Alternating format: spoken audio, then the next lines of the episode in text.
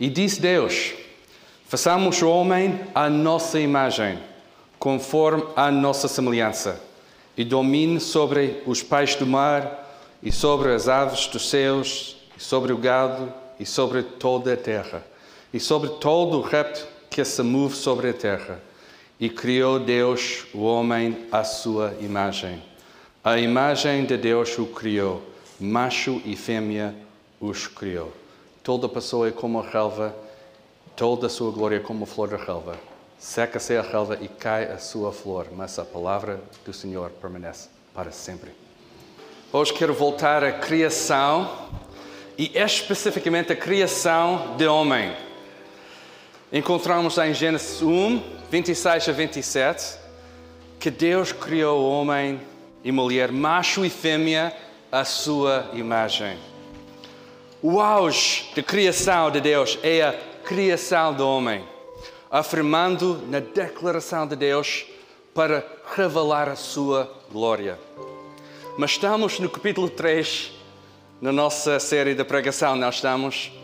O meu objetivo então é olhar para o conceito de imago Dei, imagem de Deus em latim, e fazer três perguntas hoje. O que é a imagem de Deus? O que é o imago Dei? O que acontece à imagem no capítulo 3, onde é que estamos na nossa série? E qual é o estado de imago Dei agora? Hoje em dia estamos obcecados com a nossa própria imagem, principalmente como a nossa imagem está apresentada nas redes sociais.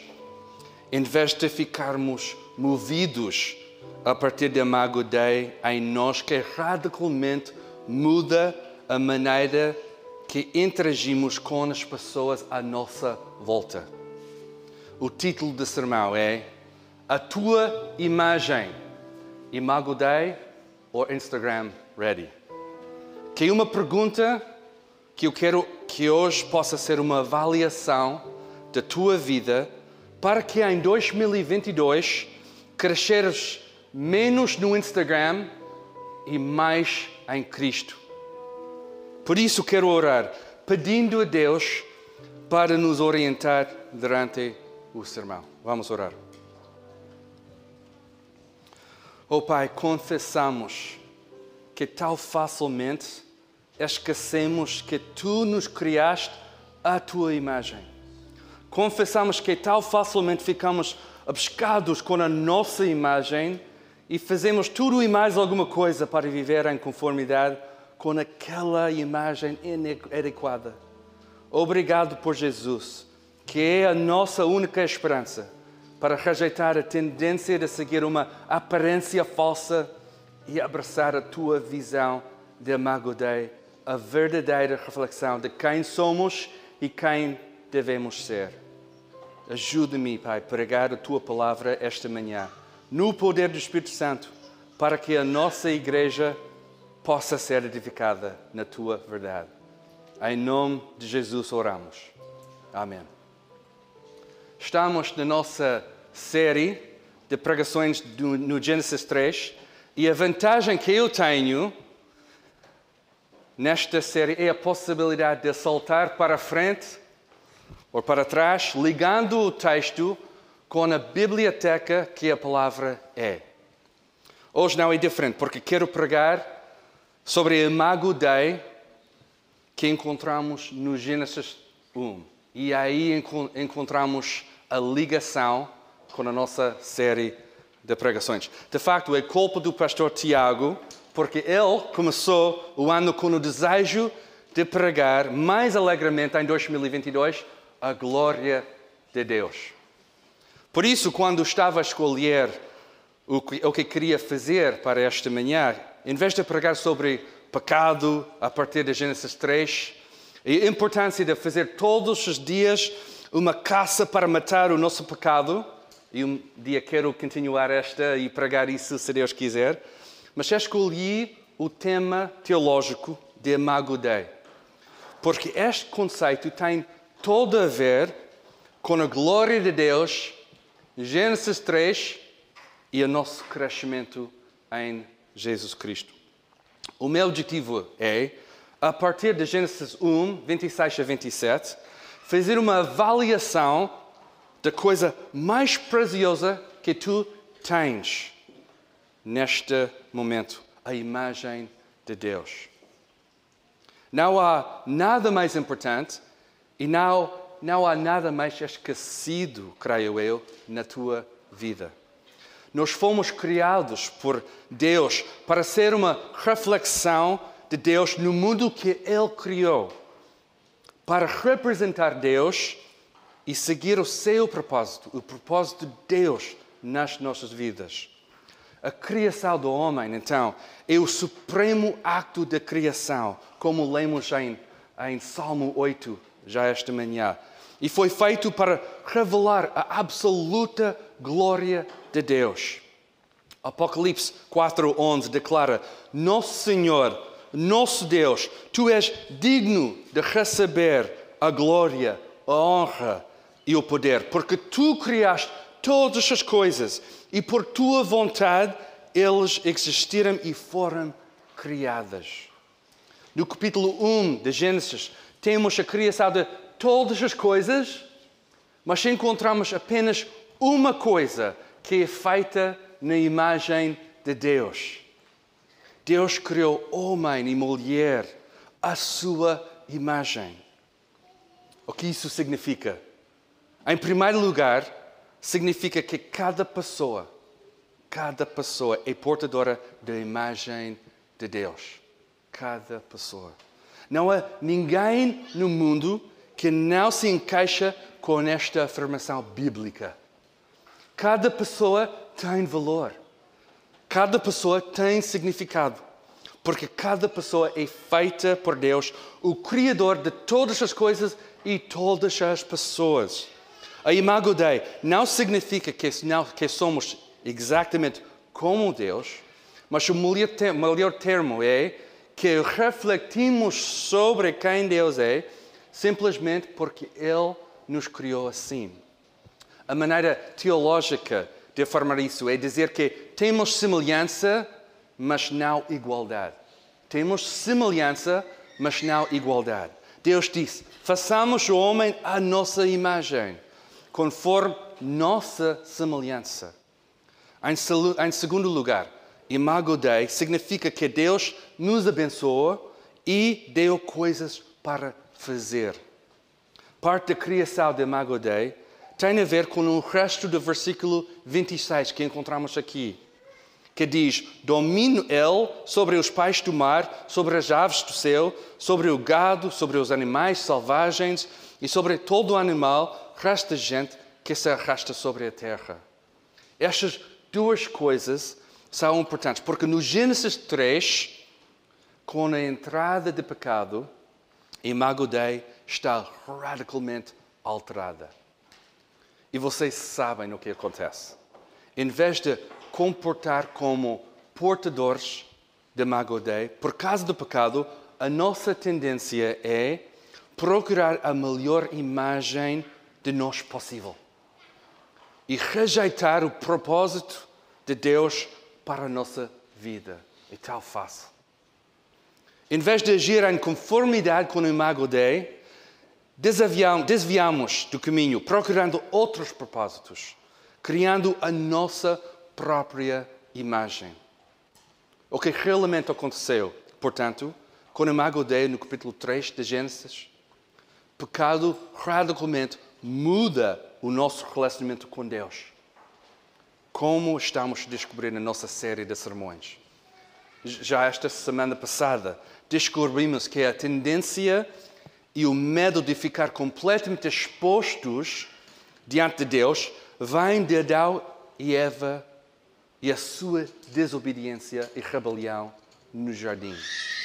Esta mudança de um relacionamento de proximidade com Deus para um relacionamento de medo, vergonha e culpa, também muda completamente a imagem de a imagem de Deus. Duas coisas importantes, mesmo importantes. Afirmamos que depois da queda, a imagem de Deus não está completamente apagada. Não está completamente destruída, mas é alterada até o ponto de não poder voltar ao estado original sem a intervenção do próprio Deus. E já sabem onde é que eu quero chegar esta manhã. A imagem sofre distorção, mas não, não está completamente apagada. Agostinho diz que os humanos caídos ficam com as suas faculdades racionais ou mentais, ou seja, ainda refletimos Deus com a capacidade de pensar, diferente do que os animais, por exemplo. E até hoje ainda não tive uma conversa com o meu cão sobre predestinação ou qualquer outra coisa. Por isso somos diferentes. Mas os homens humanos caídos perdem a sua semelhança com Deus, precisamente dentro do seu próprio relacionamento com Deus, com outras pessoas e com toda a ordem da criação. A imagem não está apagada, mas sofremos as consequências do pecado, no sentido de que agora o nosso relacionamento com Deus, outras pessoas e toda a ordem da criação são completamente diferentes, são alteradas. Não é tão difícil de compreender porque os humanos, os humanos caídos tanto facilmente abusam como desprezaram o seu relacionamento com Deus, outras pessoas e toda a ordem da criação, incluindo animais, a planeta e os seus recursos. Teólogos reformados como Bavnik continuam a falar sobre a imago Dei em duas maneiras distintas. Na palavra de Deus, lemos que o homem, como criatura de Deus, ainda tem a imagem de Deus depois da queda e tem que ser respeitado simplesmente por este facto. Não é preciso outra razão. Ou seja, todas as pessoas têm valor porque todas as pessoas são criadas por Deus. E temos de valorizar isso. Gênesis 5, 1, 9, 6, Atos 17, 28, 1 Coríntios 11, 7, Tiago 3, 9. Todos os versículos, toda a Bíblia fala sobre esta verdade. Temos de respeitar outras pessoas, porque Deus é o ator da vida. Mas no outro lado da moeda, o homem perdeu o conteúdo primário da imagem de Deus: conhecimento, justiça, santidade. E apenas pode ganhar estas qualidades em Cristo Jesus. E Efésios 4, 24, Colossenses 3, 10 e muitos outros versículos falam sobre estas coisas. Neste sentido, queremos abraçar duas realidades. Ainda valorizamos cada pessoa, porque Deus valoriza todas as pessoas. Todas as pessoas são feitas à imagem de Deus e merecem o nosso respeito. Cada pessoa, cada raça, cada cor, cada cultura. Outra realidade é que o alvo de Deus para toda a humanidade apesar da queda, também não mudou. O nosso propósito ainda é glorificar Deus. Ponto final. Isto é interessante porque o dia antes e o dia depois da queda encontramos o mesmo propósito. O propósito é glorificar Deus. Não, não muda nada. Porque se Deus mudasse qualquer coisa associada com a imagem de Deus e o propósito principal, do homem significaria que afinal a sua criação não era boa. Ou como se depois do plano A ser danificado, Deus agora tem que fazer um plano B para toda a humanidade. E obviamente não é verdade. Obviamente o que acontece é que Deus, por causa da sua santidade, afasta Adão e Eva do jardim e vamos em breve chegar aí no Gênesis 3. O que acontece com a expulsão de Adão e Eva, a punição justa que o seu pecado merece. Mas graças a Deus, a expulsão de Adão e Eva não é o fim da história. Sabemos isso. Mas antes de chegar lá, quero sublinhar algumas coisas. O que é que acontece depois da queda por causa do pecado? não valorizamos pessoas e não seguimos o nosso propósito. Esta é a nossa tendência humana, de não valorizar o nosso próximo e não seguir o propósito de Deus na nossa vida, que é glorificar Deus. Falhamos vez após vez de tratar o nosso próximo como nós próprios, desprezando a imagem de Deus em outras pessoas. Curiosamente, no Velho Testamento, a acusação de Deus contra o povo de Israel é que eles falharam vez após vez ao tratar os outros da forma humana, a forma mais básica. Vez após vez também falhamos a seguir o plano de Deus e tentamos glorificar a nossa própria imagem. Uma descrição perfeita desta rebelião que encontramos dentro de nós está no livro de Juízes, quando cada um fazia o que lhe parecia certo. O resultado? Imago Dei, visível, mas danificada. A imagem que ainda está, mas é constantemente abusada. Desordinamos tão facilmente o que Deus faz na sua criação. Em vez de obedecer a Deus no mundo que Ele criou, tentamos dominar e sujeitar todas as, todas as coisas e todas as pessoas para conformarem a nossa imagem.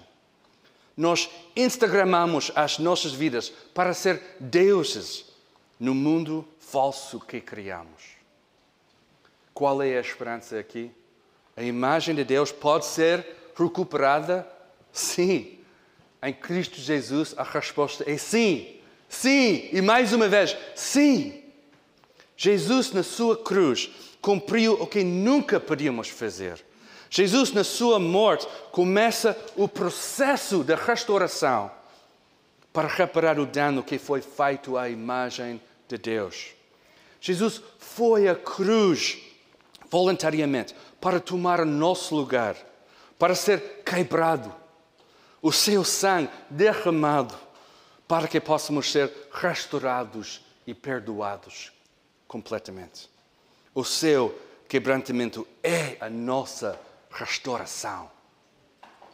Romanos 8, 29 diz: Pois os que conheceu por antecipação, também os predestinou para serem conformes à imagem do seu filho, a fim de que ele seja o primogênito entre muitos irmãos. Agora, em Cristo, Deus está a refazer a nossa imagem, agora para refletir o seu próprio filho. Imago Dei, que foi danificado por causa do pecado, agora em Cristo está a ser redimida e restaurada. A esperança que nós temos é isso. O que foi perdido em Cristo é achado. O que foi danificado em Cristo está a ser completamente restaurado. Quero acabar o sermão com um apelo. Um apelo simples. Se não estás em Cristo Jesus, estás a seguir a tua imagem para a tua vida inconscientemente a tentar recapturar o que foi perdido na queda. Estás a tentar fazer algo que apenas Jesus pode fazer. Jesus pode restaurar a imagem de Deus na tua vida, que representa uma restauração completa do teu propósito aqui e a promessa da vida eterna para o futuro. Eu sei que sentes frustração ao ficar dentro do mundo que tu criaste a partir da tua imagem. E a pressão de estares continuamente a apresentar quem tu és de acordo com quem pensas que és. Este ciclo, irmãos, é cansativo. Jesus está perto para te salvar e para te dar descanso hoje. Jesus está perto para te perdoar e para restaurar quem tu és e o teu propósito para o futuro. Se estás aqui e és um cristão, o meu apelo é este. Em 2022, confia mais em Jesus e na restauração da Imago Dei na tua vida. Levanta a tua cabeça, ó Filho do Homem. Foste criado por Deus, a sua imagem, e foste resgatado por Jesus. Deus vai continuar. É a promessa dele a moldar a tua vida para ser como o seu filho Jesus. A promessa da tua transformação no poder do Espírito Santo está a acontecer em Jesus. Fixa os teus olhos em Jesus, o autor e consumador da tua fé. Que Deus nos ajude.